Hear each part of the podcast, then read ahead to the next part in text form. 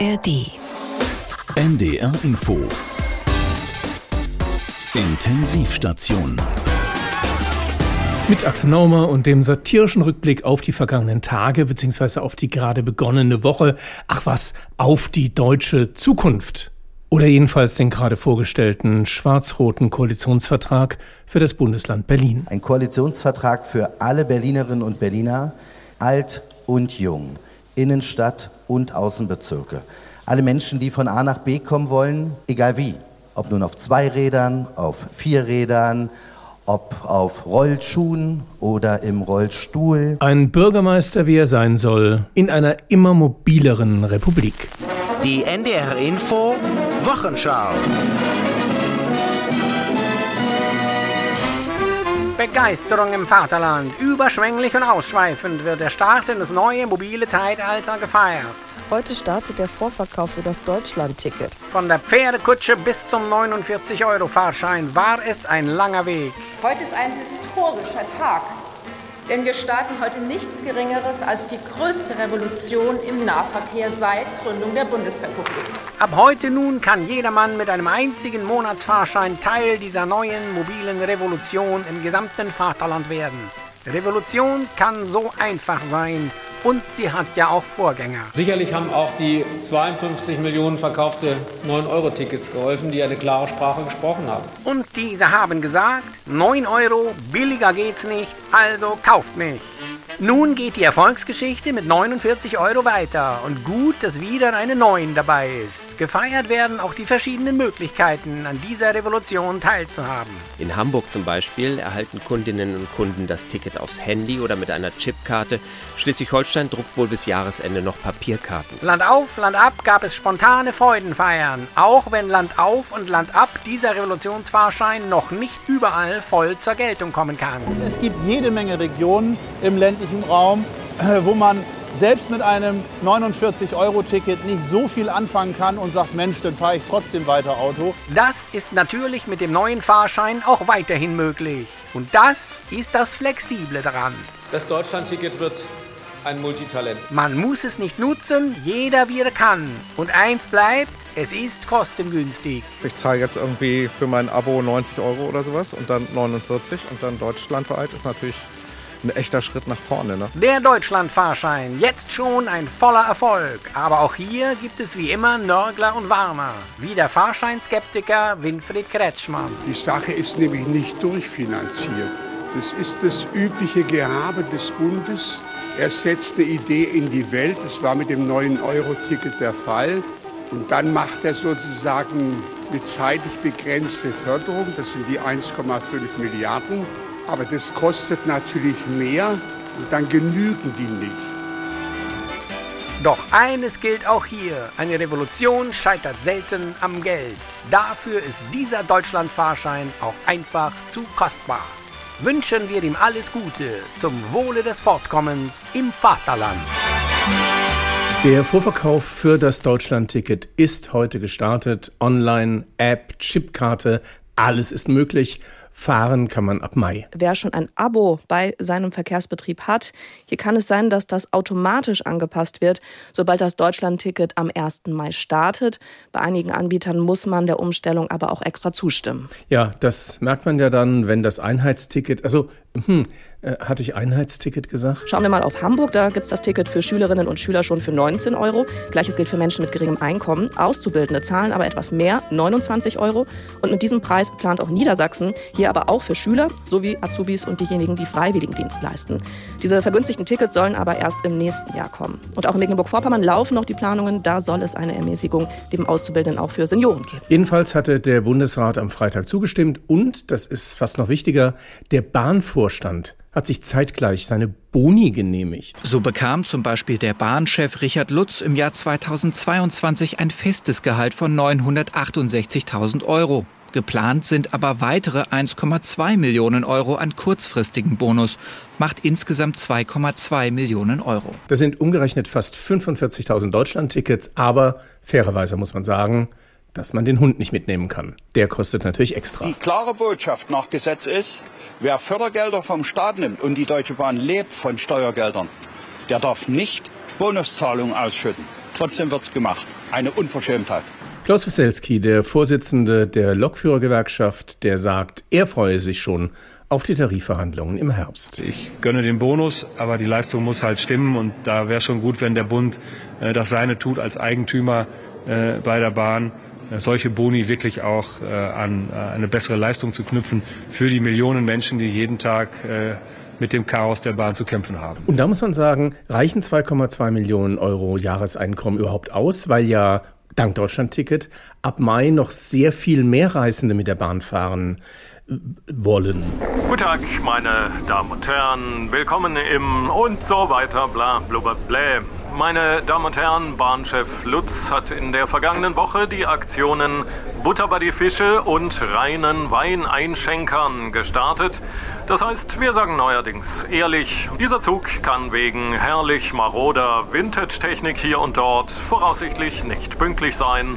Und unser Staatskonzern wäre ohne das Logistiktochterunternehmen Schenker das bekanntlich alles auf den mit der Pinzette manikürten Autobahnen transportiert, noch pleiter als ohnehin schon.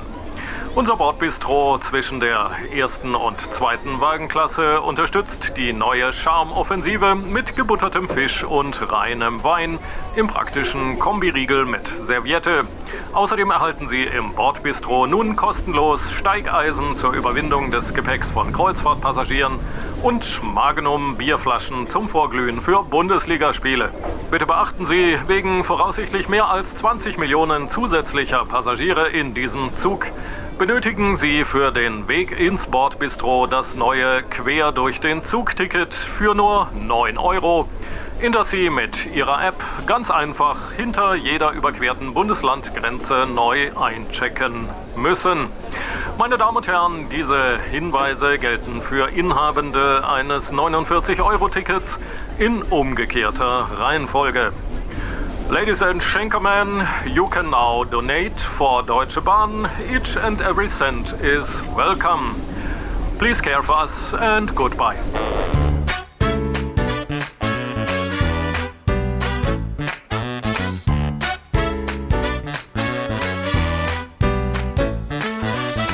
Conversations don't do much for me, I gotta say.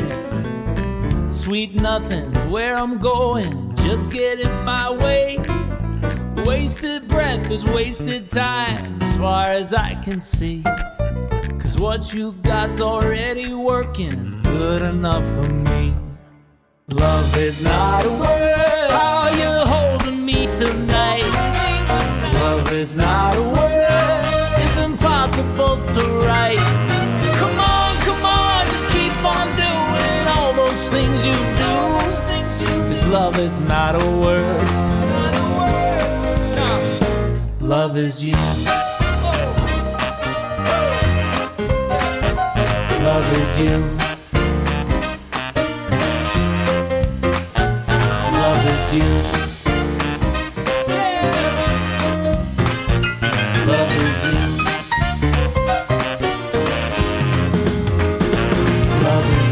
Seit mehr als zwölf Stunden beraten die Spitzen von SPD, Grünen und FDP im Seit Kanzleramt. mehr als 17 Stunden beraten die Spitzen von 19 SPD. Stunden. Dann fast 20 Stunden lang haben die Spitzen Wir sind von jetzt mittlerweile in Stunde Einen 29. mittlerweile rund 30-stündigen anderthalb Tage andauernden ähm, Koalitionsausschuss. Heute, Tag 3, nach 16 Monaten. Seit über einem Jahr. Mit den vielen sehr, sehr, sehr guten Ergebnissen oder wie der Kanzler sagte, Hier wird es sogar sehr, sehr, sehr, sehr, sehr, sehr, sehr, sehr, sehr gute Ergebnisse geben. zum Beispiel die Sache mit der Wärmewende und den neuen Heizungen. Niemand wird mit seinen Problemen alleine gelassen. Man kann sagen, niemand wird im Stich gelassen. und dass niemand in diesem Land im Stich gelassen wird. Und jetzt wurde ja gesagt, am 1. Januar 2024 steht die Entlastung für bedürftige Hausbesitzer. Kann ich mich für den 1. Januar 2024 darauf verlassen? Überhaupt nicht. Das ist eine hohle Lehrformel der Politik, eine sozialökologische Wende herbeizuführen. Das ist eine Sprachformel, die für Politiker sorry, die seit dem Schülersprecheralter nichts anderes gemacht haben, als Politiker zu sein, die niemals irgendeine Bedarfsplanung für irgendwas machen mussten. Und ein hervorragender Minister mit einer Agenda und einem, einem Nimbus wie der Habeck braucht hocherfahrene Verwaltungsprofis. Und die hat er nicht. Und da passieren handwerklich immer wieder Fehler. Diese erste, erste 2024 Deadline hm. ist absurd. Und noch ein Ergebnis des Koalitionsausschusses, die Sektorenverantwortung wird aufgegeben. Wenn also der Verkehrssektor, um nur irgendein Beispiel zu nehmen, seine Klimaziele nicht einhält, aber die Bundesregierung insgesamt dann ist gut. Aber die Wahrheit ist doch, dass es im Kern die Einigung ist, die schon im Koalitionsvertrag vereinbart war.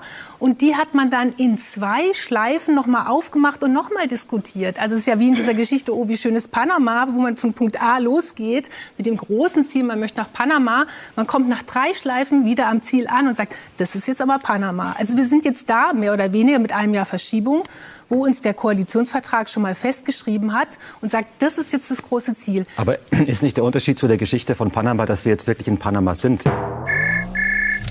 Zentrale CO2-Koordinierungsstelle des Bundes, Kröger am Apparat. Im Augenblick passt es nicht so gut. Wir müssen hier ja quasi alles völlig neu organisieren. Oh, Herr Habeck, Herr Wirtschaftsminister. Ja, meinetwegen auch Klimaschutz, obwohl Sie da im Augenblick ja nicht so ein gutes Händchen haben, nicht?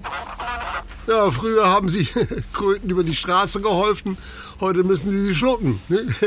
Und wir dürfen dann hier die Folgen ausbaden.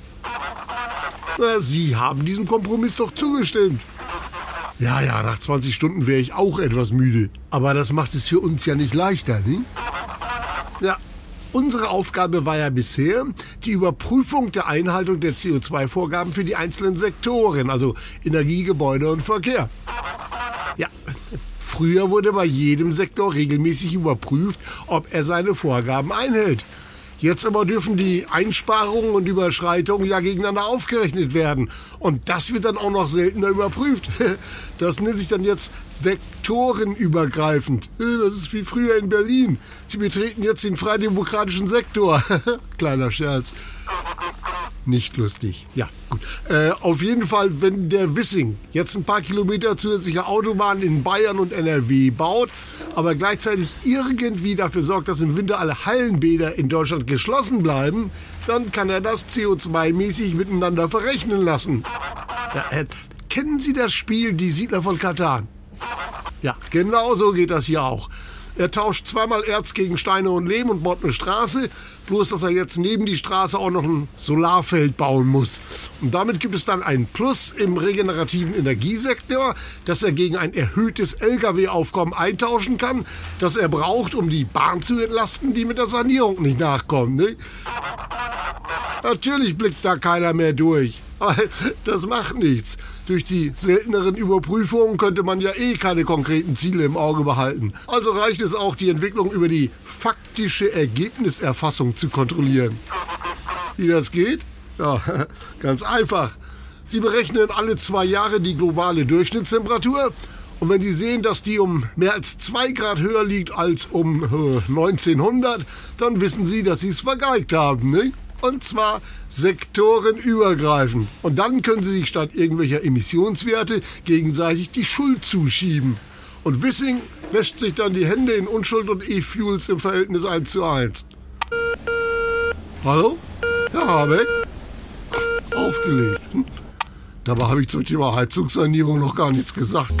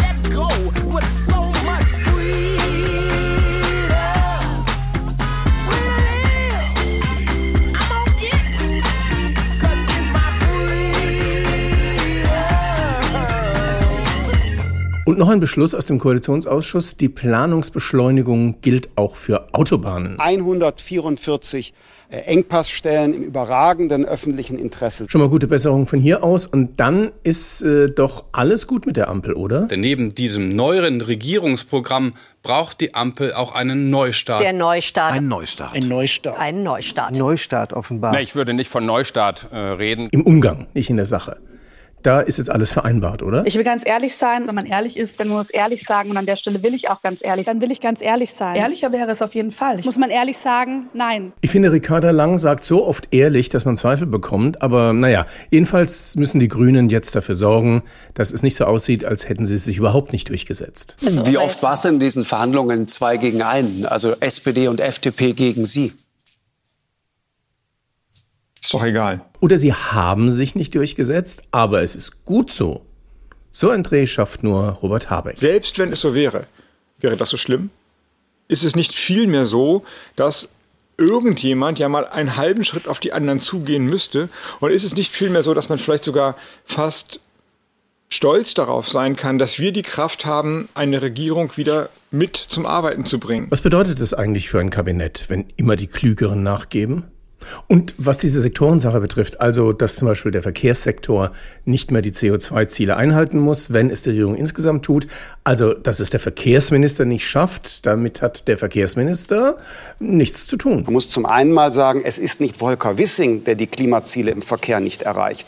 Es sind die Bürgerinnen und Bürger, die so die, die sagen Klimaziele nicht erreichen, weil die Menschen eben mobil sein wollen. Aber jetzt haben wir ja diesen Kompromiss, dass an die neuen Autobahnen irgendwas mit Umweltschutz montiert wird. Da dann einfach äh, Solarpaneele nebenzubauen, das ist wie, als wenn man eine Ernährungsumstellung machen will, aber letztendlich nur ein Salatblatt in den Burger packt. Naja, solange es nicht Salat vom Fahrbahnrand der A7 ist. Jedenfalls kann man in der Kombination Straßenbau und Umwelt einiges tun. Die neue grün-gelbe Kompromissautobahn erkennen Sie an folgenden Merkmalen. Recycelbarer Straßenbelag mit Fahrbahnmarkierungen aus nachwachsenden Rohstoffen. Solaranlagen auf allen nicht genutzten Flächen der neuen Autobahn. Sollte es keine nicht genutzten Flächen geben, kann die deswegen nicht gebaute Photovoltaik verrechnet werden mit der Photosynthese, die auf dem Mittelstreifen zwischen den Leitplanken stattfindet. Verschiedene Formen des Tempolimits werden getestet. Möglichkeit A. Tempo 100 auf allen Fahrstreifen, außer dem ganz linken. Möglichkeit B. Allgemeines Tempolimit, aber personengebunden. Beispiel. Christian Lindner, allein im Porsche sitzend, darf höchstens 120 fahren. Sitzt seine Frau neben ihm, gelten 240. Und nehmen Sie Anhalter mit, sind sogar 360 oder 480 erlaubt. Möglichkeit C. Über die Autobahn-App des Bundes können wegen zähflüssigen Verkehrs langsam gefahrene Kilometer mit der Restgeschwindigkeit verrechnet werden, solange im Durchschnitt Tempo 120 nicht überschritten wird. Möglichkeit D. Es gilt ein allgemeines Tempolimit von 60. Allerdings müssen Privatfahrende eine Rettungsgasse freihalten für alle, die es aus beruflichen Gründen sehr, sehr eilig haben. Siehe Dienstwagenprivileg. Außerdem gibt es einmal die Woche einen Veggie Day an allen neu zu bauenden Autobahnraststätten. Ziel. Bis 2035 müssen 65 Prozent aller Sanifair-Bons klimaneutral gedruckt werden können. Nicht Verkehrsminister Wissing ist also schuld, dass im Verkehrssektor die Klimaziele nicht erreicht werden, sondern die Bürgerinnen und Bürger, die mobil sein wollen, hat FDP-Chef Christian Lindner in einer Talkshow gesagt. Kurz gefasst, Menschen in Verantwortung sind nicht verantwortlich. Das ist auch an anderen Stellen sehr praktisch. Herein. Ah, Herr Natura, da sind Sie ja schon. Was kann ich denn für Sie tun? Ich muss mich über einen Ihrer Erzieher beschweren. Den Volker. Meinem Sohn ist mit einem Knüppel auf den Kopf geschlagen worden. Wie kann das sein? Ich dachte, das hier wäre ein anständiger Kindergarten. Sind wir ja auch, sind wir ja auch. Ich verstehe Ihre Aufregung nicht ganz, Herr Natura. Hat Volker Ihrem Sohn auf den Kopf geschlagen? Was? Nein, ein anderes Kind natürlich. Na sehen Sie, sollten Sie sich dann nicht viel mehr über das andere Kind beschweren als über unseren Erzieher Volker? Aber der Volker hatte doch die Aufsicht und hätte verhindern müssen, dass meinem Sohn mit einem. Warum liegen denn hier überhaupt Knüppel rum? Oh, wir sind ein sehr traditioneller Kindergarten. Unsere Wurzeln reichen weit bis in die Steinzeit zurück und die Knüppel sind ja noch gut. Warum sollten wir die denn dann wegschmeißen? Wir haben auch anderes Spielzeug, aber die Knüppel sind einfach so beliebt. Angebot und Nachfrage. Das regelt alles. Das ist ja total vorsinnflutlich. Auf Ihrer Homepage steht doch, dass Sie auf ein friedliches Klima unter den Kindern achten. Fast. Da steht, dass wir das Ziel haben, ein friedliches Klima. Und was tun Sie dafür? Beziehungsweise Volker? Warum nimmt er den Kindern denn nicht als erstes die Knüppel weg? Das wäre doch schon mal ein Anfang. Ja, aber ein sehr destruktiver. Von Verboten halten wir hier nicht viel. Und nochmal, Nichterzieher Volker hat die Klimaziele des Kindergartens bisher nicht erreicht, sondern die Kinder, die so gerne weiter mit den Knüppeln spielen wollen. Knüppel, die die Gesundheit gefährden. Mein Sohn liegt mit einer Gehirnerschütterung im Krankenhaus. Das tut mir leid, aber wie gesagt, nicht unsere Schuld. Wenn Sie Verbote so sinnvoll finden, hätten Sie Ihren Sohn wohl auch besser nicht in einem liberalen Kindergarten anmelden sollen. Stimmt, das war ganz offensichtlich ein Fehler, den ich hiermit korrigiere. Ich kündige den Betreuungsvertrag. Das geht nun wiederum nicht so einfach. Sie haben sich auf vier Jahre an uns gebunden. Lesen Sie das Kleingedruckte. Wissen Sie was? Vergessen Sie es. Ja, vielleicht habe ich auch ein bisschen überreagiert. Na sehen Sie, dann hätten wir das doch geklärt. Ja, als Zeichen der Wiedergutmachung werde ich den Kindern beim Rausgehen ein paar Steinschleudern schenken. Passen ja gut zu ihrem Sortiment. Das, äh, wie großzügig. Schönen Tag noch. Ja, schönen Tag. Am Ende kann eben niemand meinen Argumenten widerstehen. Äh, äh, stopp! Aufhören! Ja, spinnt ihr denn? Legt die Steinschleudern weg! Ah!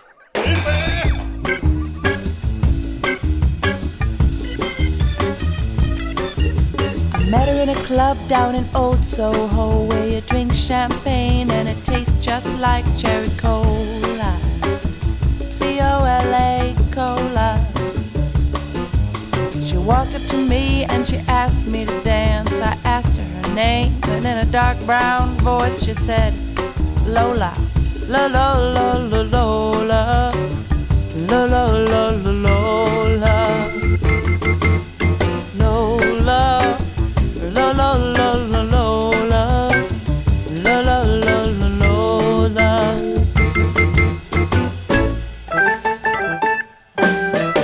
Bleiben wir bei der Engstelle Kindergrundsicherung. Man dachte schon, die braucht man gar nicht, weil die Familienministerinnen von der Leyen und Schwesig und sogar die Kanzlerin in den letzten Jahren so sehr sich dafür eingesetzt haben. Unser Ziel ist nachhaltig Kinderarmut senken. Das ist ein ganz konkreter Schritt zur Bekämpfung der Kinderarmut, der seit vielen Jahren gefordert wird. Kinderarmut in einem reichen Land wie Deutschland ist eine Schande. Jetzt fordert die amtierende Ministerin Paus ein paar Milliarden, leider zur Unzeit. Bundesfinanzminister Lindner bekräftigt in der Bild am Sonntag, er sehe kaum finanziellen Spielraum für das Vorhaben.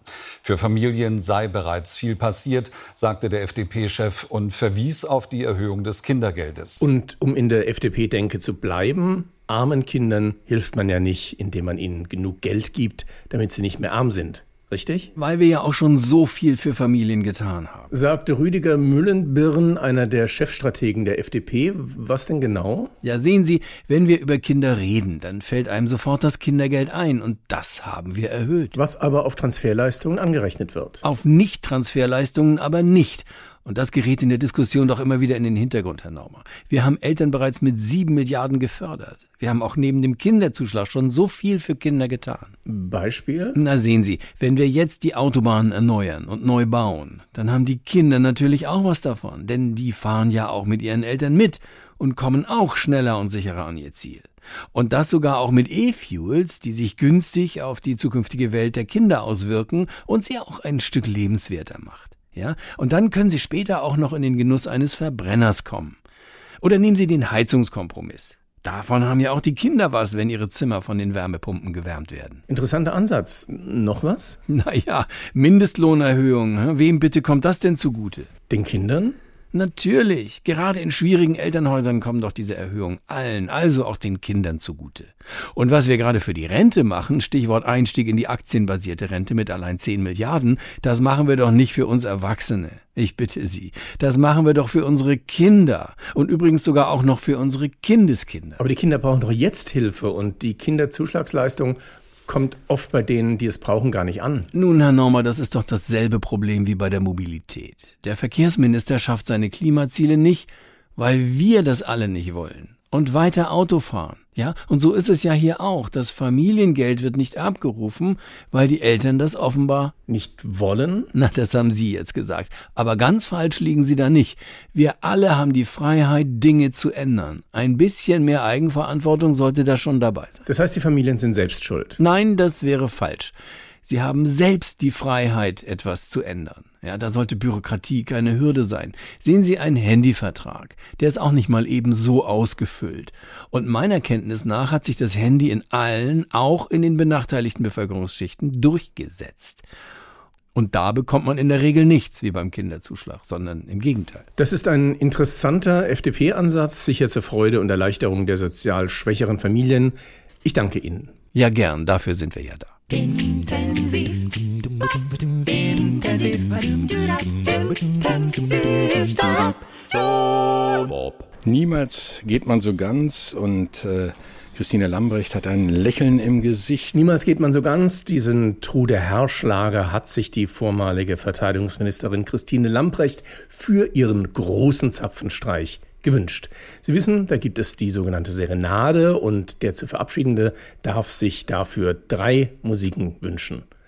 Niemals geht man so ganz. Zweite Zeile, irgendwas von mir bleibt hier. Frage, was und wo? Im Verteidigungsministerium etwa, im Beschaffungsamt, in der Ukraine oder doch im Bundeskabinett? Was äh, sagt uns dieser Titel, Niemals geht man so ganz? Es hat in diesem Fall natürlich auch eine politische Konnotation.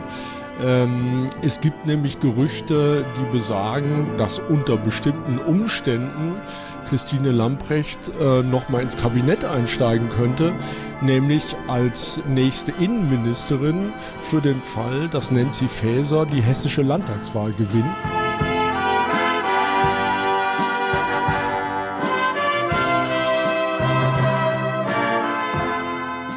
Ob sie denn äh, wirklich niemals so ganz geht, das werden die Zukunft zeigen.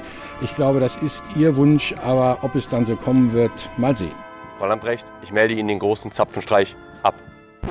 Für unsere Musikliebhabenden, es gab selbigen abends noch zwei fröhliche Militärmärsche mit Bezug zu Hessen und ein bisschen Erdkundeunterricht. Als erstes Stück hat sie sich gewünscht, den hessischen Fahnenmarsch von 1732 von Landgraf äh, Ludwig dem Achten von Hessen-Darmstadt. Sie ist ja in Mannheim geboren und in Vierenheim groß geworden, also würdigt sie damit auch hier ihre Heimat. Na Markus, es äh, ist eine Hessennächte. Ja, in, in, Mannheim geboren. Mannheim gehört jetzt nicht zu, zu Hessen. Ähm. Eventuell hätte es der Veranstaltung aufgeholfen, wenn sich Christine Lamprecht den anderen großen Trude Herrschlager gewünscht hätte. Stellen Sie sich also bitte vor, alles dunkel, Fackelträger in Position, das Bundeskabinett angetreten, die Ehrenformationen in Reihe und Glied, die Fahne weht und dann erreicht der feierliche große Zapfenstreich seinen musikalischen Höhepunkt. Ich lebe unerhört solide und habe nie ein Rendezvous. Ich gehe höchstens mit den Eltern ein Stück spazieren ab und zu. Mein Vater sagt, so muss das bleiben und dafür schenkt er mir Konfekt. Doch neulich platzte mir der Kragen, weil mir Konfekt nun mal nicht schmeckt. Ich will keine Schokolade, ich will lieber einen Mann. Ich will einen, den ich küsse und um den Finger mit mir kann. Schade, Chance vertan. Das waren übrigens Dirk Bach und die WDR Big Band. Trude Herr lebte ja lange Zeit in Köln. Russischer Angriff auf die Ukraine. Zu Land, zu Wasser und in der Luft. In Deutschland kappen russische Hacker am ersten Kriegstag die Datenverbindung von fast 6000 Windrädern. Okay, dass 6000 Windräder stillstehen, kann auch mit den fehlenden Leitungen nach Bayern zu tun haben. Aber okay, okay, nicht so lustig. Ein Rechercheverbund ist russischen Hackerangriffen ganz konkret auf die Spur gekommen. Mehr als 5000 Seiten mit technischen Anleitungen, hunderte E-Mails, sogar Überweisungsdaten von einer geheim operierenden russischen Firma. Ihr Name NTC Vulkan. Die Vulkan-Files. Wieder mal eine sensationelle Recherchearbeit und wieder einmal passiert nicht viel. Kaum eine Reaktion, außer dass man bei Siemens einen ehemaligen Vulkan-Mitarbeiter zum Mitarbeiter des Monats gemacht hat. Ich spreche so locker über Cyberattacken, weil wir in Deutschland relativ gut davor geschützt sind.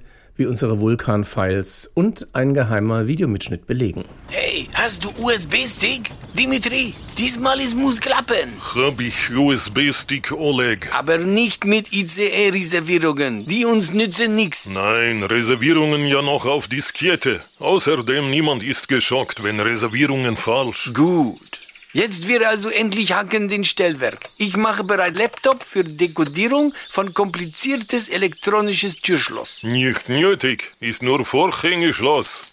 Das ist Falle, Dimitri. Entdeckung. Komm raus aus Busch, Oleg. Ist keine Falle. Keiner da. Hängt hier Zettel mit Stellenangebot. Unterstützen Sie uns als Fahrdienstleiter MWD. MWD ist neuer Geheimdienst? Niet. Wahrscheinlich Zettel ist alt und Stellwerk längst gesteuert von KI. Richtig. Müssen wir sein vorsichtig. Spinnweben an Kamera vermutlich Tarnung.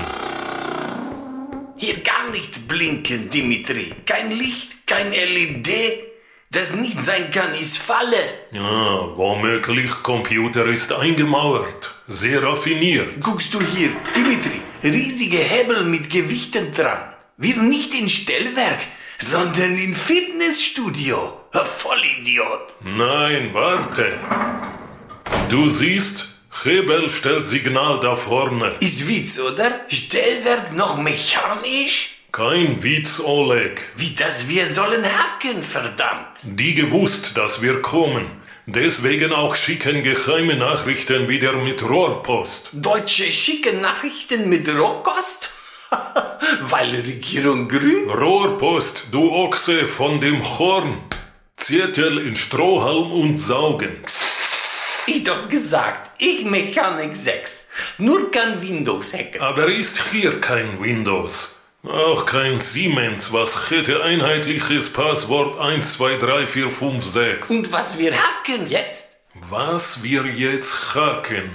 Ach, gibst du mir Beil, dann wir hacken nochmal zentrales Kabel von Lufthansa. Was guckt da vorne neben Wald aus Erde? Okay, aber äh, und Bahn? Sinnlos, Oleg. Selbst wenn wir hacken mit Beilmechanik, Bahn wieder nur verspätet, das keinen mehr stört. Ha, Deutsche sehr raffiniert. Haben bestimmt auch bald mechanisches Internet. Sehr raffiniert. Hopped off the plane at LAX with the dream in my cardigan. Welcome to the land of fame excess. Am I gonna fit in? Jumped in the cab, here I am for the first time. Look to my right and I see the Hollywood sign. This is all so crazy. Everybody seems so famous.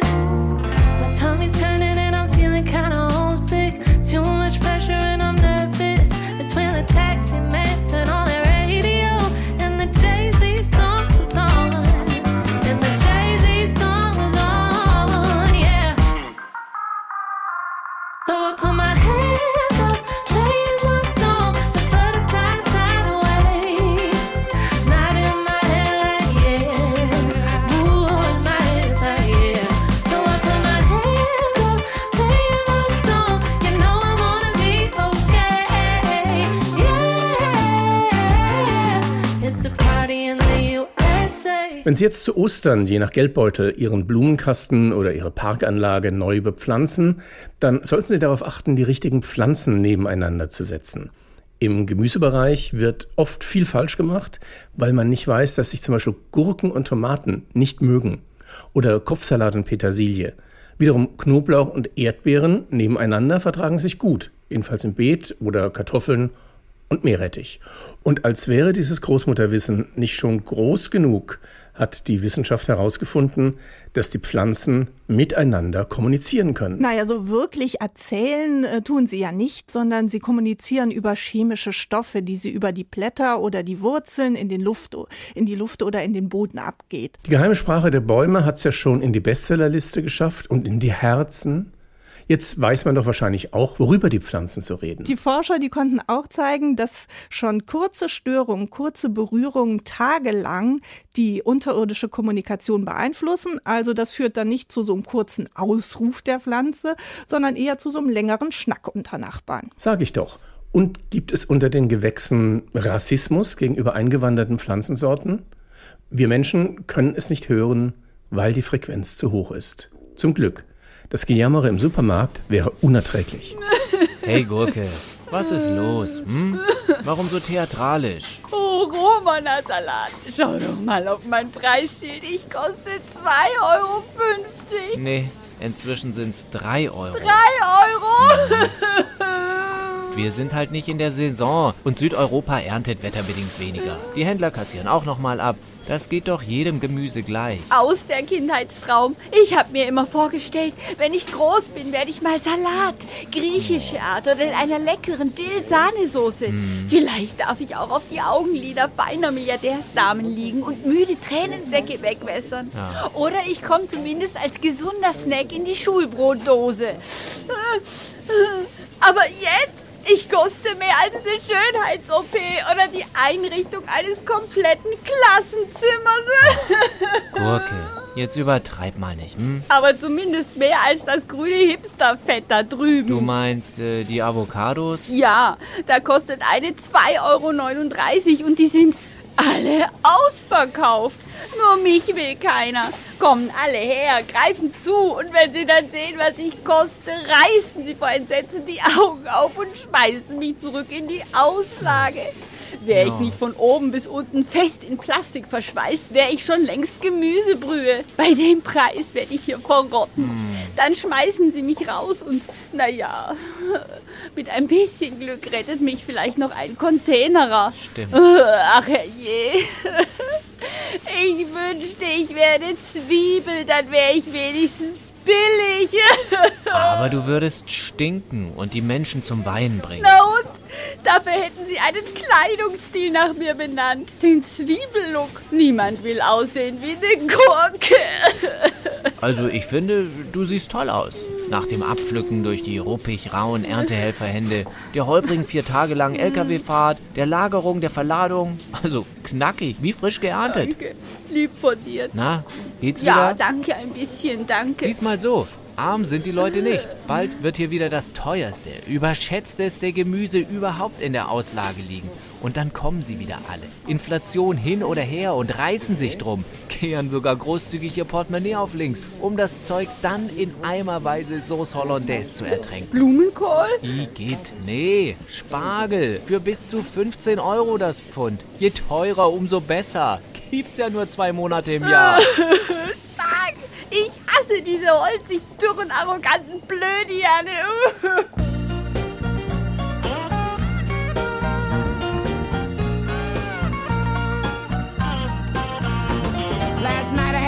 that the world was changing, changing by leaps and bounds.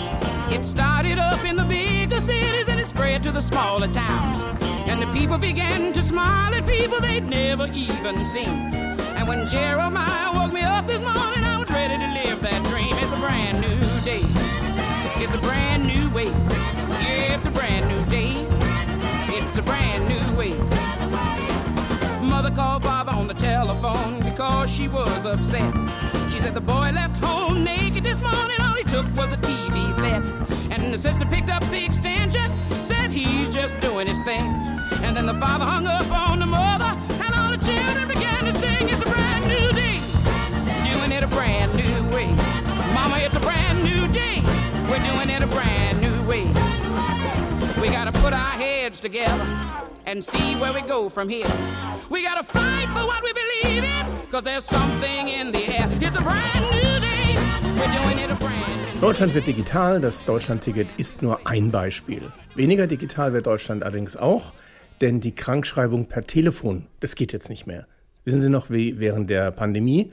Nein, schleppen Sie sich bitte mit der fiebrigen Grippe und der schweren Bronchitis wieder persönlich in die Arztpraxis. Nur so gibt es den gelben Krankschreibungszettel. Nicht jeder Ärzteverband ist davon begeistert. Ich traue mich tatsächlich auch als, als Landesverbandsvorsitzender vom Hausärzteverband meinen Kollegen tatsächlich vielleicht so ein bisschen Rückendeckung geben zu können und ich sage mal so ein bisschen ziviler Ungehorsam. Ja, bevor die Versorgung zusammenbricht, bevor wir gar nicht mehr können, sowohl unsere Helferinnen als auch wir, ja, macht so weiter, Kollegen. Es geht auch nur um Patienten, die ich kenne mhm. und nicht irgendein Fremder, der mich anruft. Der Magen-Darm-Grippe-Patient, ich gehe nicht mit dem aufs Klo und gucke, ob der Durchfall hat. Was soll der in der Praxis? Ist ja jetzt gelebtes Leben der letzten drei Jahre, einfach die Möglichkeit zu haben, ohne in die Illegalität zu gehen, zu sagen, komm, bleib noch eine Woche zu Hause und ich schreibe dich noch krank und gut. Praxis Dr. Schinder. Jo, Tag, Herr Doktor, ne? Och nö, Herr Eierbach. Wie sind Sie denn jetzt wieder zu mir durchgekommen? Ja, das ist, weil ich brauche gelben Zettel. Oh. Ich hab, warte mal, bakterielle Gastroenteritis. Och, Herr Eierbach, das haben Sie doch wieder gegoogelt. Ja, soll ich lieber sagen, ich hab sinnflutartige Scheißerei oder was? Du, das mit dem gelben Schein, das geht nicht mehr am Telefon, Herr Eierbach. Sie müssen in die Praxis kommen. Nee, Herr Doktor, wenn der jetzt auch noch kommt, dann geh ich nach Hause. Jo, also gut, Herr Eierbach. Seit wann haben Sie denn nun die Symptome? Ja, also seit gestern. Ja. Äh, war ich bei meiner Schwester gewesen, ja. die hatte Lapskaus. Oh. Und da, oh, warte, wenn ich nur dran denke, ich bin gleich wieder da. Herr Eierbach? Och nee, ne? Frau Schreckmann, das geht so nicht. Ich hab das Badezimmer voll und dann noch immer diese Leute am Telefon. Ja, apropos, auf Leitung 2 ist Frau Nachtigall. Och nö. Die hat in der Knie und Milz. Ja, aber seit neuestem ist die Regelung mit der Krankschreiberei. Ja, da bin ich wieder, ne? Alter Schwede, du fragst nicht nach Sonnenschein. Also gut, ich schreibe Ihnen erstmal für heute an, ne? mindestens eine Woche, Herr Doktor. Sonst ist er morgen wieder am Oh Telefon. mein Gott, na gut. Herr Eierbach? Nee, hier ist Frau Nachtigall. Gott sei Dank, Herr Doktor. Gut, dass ich Sie habe. Ich hab so Milz wieder. Also ich bräuchte den gelben Schein. Frau Nachtigall, Sie sind noch gar nicht Das dran. ist nicht schlimm. Lass ja Zeit mit den Zettel, Herr Doktor. Ich bin ja sowieso in Rente, Ja, nicht? was wollen Sie denn dann mit dem gelben Zettel? Ach, das ist immer so schön mit Ihnen zu reden, Herr Doktor. Und den Zettel, den klebe ich ins Album, weißt du? So, Leute, jetzt mal ganz ohne Flachs. Herr Doktor? Herr Doktor, wo gehen Sie hin? Nach Hause mit dem Burnout. Wegen den gelben Zettel rufe ich gleich an.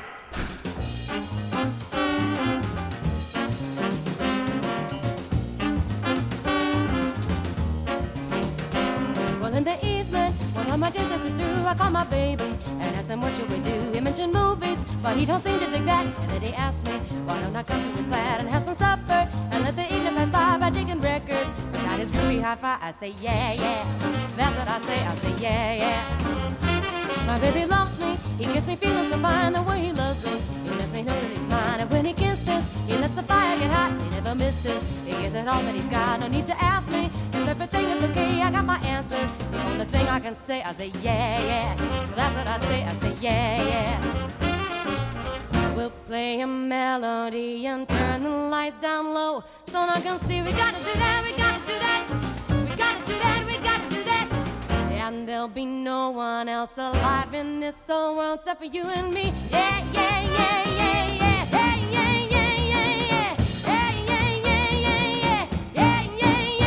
Im Internet oder wie das heißt, konnte ich neulich lesen, dass jemand sehr froh ist, dass es von der Gruppe Wham keinen Osterhit gibt. Wer jetzt österlich vorgestimmt Gott sei Dank sagt und an das spätestens im Dezember allgegenwärtige Last Christmas denkt, der hat sich zu früh gefreut, soeben.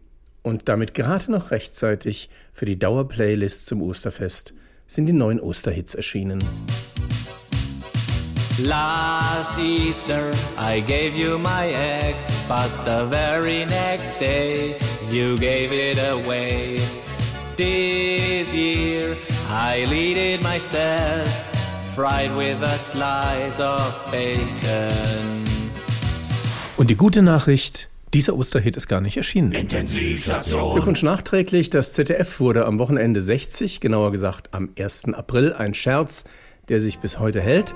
Anlässlich des Jubiläums gab es Rückblicke aller Art. Heute. Zwei Meldungen vom 1. April 1963 lassen aufhorchen, weil die auch heute noch frisch sind wie am ersten Tag. Heute. Jubiläumssitzung in Brüssel ohne Optimismus. Heute. Die Eierpreise bis Ostern stabil. Könnte man heute noch so senden, aber ist halt schwarz-weiß. In diesen vorösterlichen Tagen interessiert die Hausfrau besonders der Eierpreis. Rund 50 Millionen Hennen stehen in der Bundesrepublik für die Eierproduktion zur Verfügung. Dazu nun direkt aus Berlin die Osteransprache des Bundeshasen. Liebe Mithäsinnen und Hasen, liebe Rammler und Zippen, aber auch liebe Hennen und Hähne. Auch in diesem Jahr möchte ich mich als Ihr Bundeshase an Sie wenden, um Ihnen ein schönes Osterfest zu wünschen. Hinter uns liegen turbulente Tage, Wochen und Monate. Die gestiegene Inflationsrate und die Kostensteigerungen im Energiesektor sind auch an uns nicht spurlos vorübergegangen. Darauf mit Streiks im öffentlichen Legedienst und beim Eiertransport zu reagieren, ist aber der falsche Weg. Genauso falsch ist es auch, auf den Fachkräftemangel im eierversteckenden Handwerk mit der Einstellung von unzureichend ausgebildeten und wenig motivierten Stadtbackaninchen zu reagieren, die dann die Kinderüberraschungseier im Garten des Seniorenheims verstecken und die dann gleich nach Ostern das verdiente Geld für eine Löffelverlängerung ausgeben, damit sie als echte Hasen durchgehen. Nicht, dass ich generell etwas gegen eine Diversifizierung und die Arteninklusion in unserem Gewerbe hätte. Ganz im Gegenteil. Aufgrund der augenblicklichen Wetterlage sind wir bereits dazu übergegangen, in Starkregengebieten unsere Teams von Hasen und Hühnern mit Bibern und Enten zu verstärken, weil denen die Feuchtigkeit nichts ausmacht. Auch den hier anwesenden Hennen möchte ich im Zuge der Mitarbeiterinnenmotivation einmal einen Blick über den eigenen Zaun empfehlen. Bei uns kommt es vermehrt zur Gründung sogenannter Straußenfarmen, auf denen zumeist keine Strauße, sondern Emus gezüchtet werden. Man mag von derartigen Fremdarbeitern halten, was man will aber ich darf ja mal kurz ein Emu-Ei hochhalten, um Ihnen zu zeigen, meine Damen, was andernorts geleistet wird. Nur die Ruhe. Niemand verlangt, dass Sie sich für so etwas den, äh, äh, anders gesagt, so weit muss man gar nicht gehen. Aber anderen Herausforderungen müssen wir uns stellen. Das Verbot des Versteckens von Eiern aus Bodenhaltung ab 2030 die Verpflichtung beim Hartkochen der Eier ausschließlich auf regenerative Energien zu setzen und die EU-Verordnung zum Plastikeierverbot im österlichen Schmückgewerbe sind da nur einige wenige Beispiele. Aber lassen wir das. Jetzt geht es in die heiße Phase der Woche vor Ostern. Jetzt heißt es, die Löffel aufstellen, den Schnabel halten, um gemeinsam auch das diesjährige Osterfest zu dem Erfolg zu machen, den man zu Recht von uns erwartet. Und jetzt Eierlikör für alle.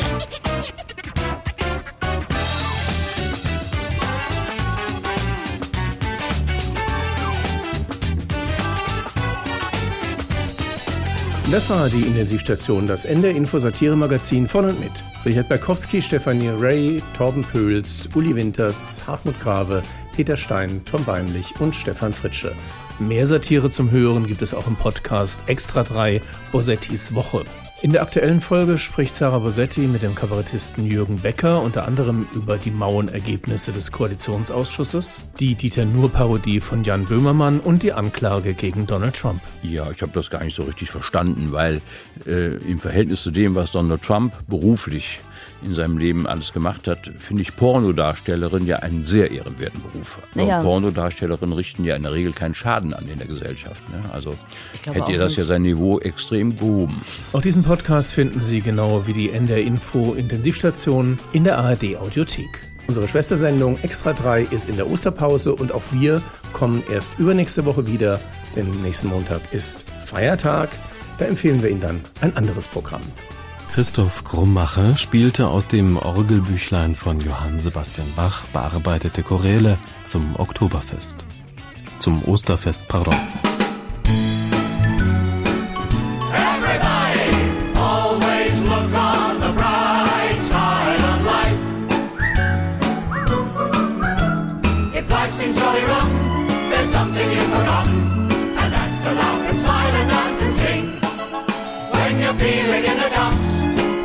Gesellschaft des Pöscherlichen Reformen verdient. And always look on the ground. NDR Info Intensivstation. Die Radiosatire.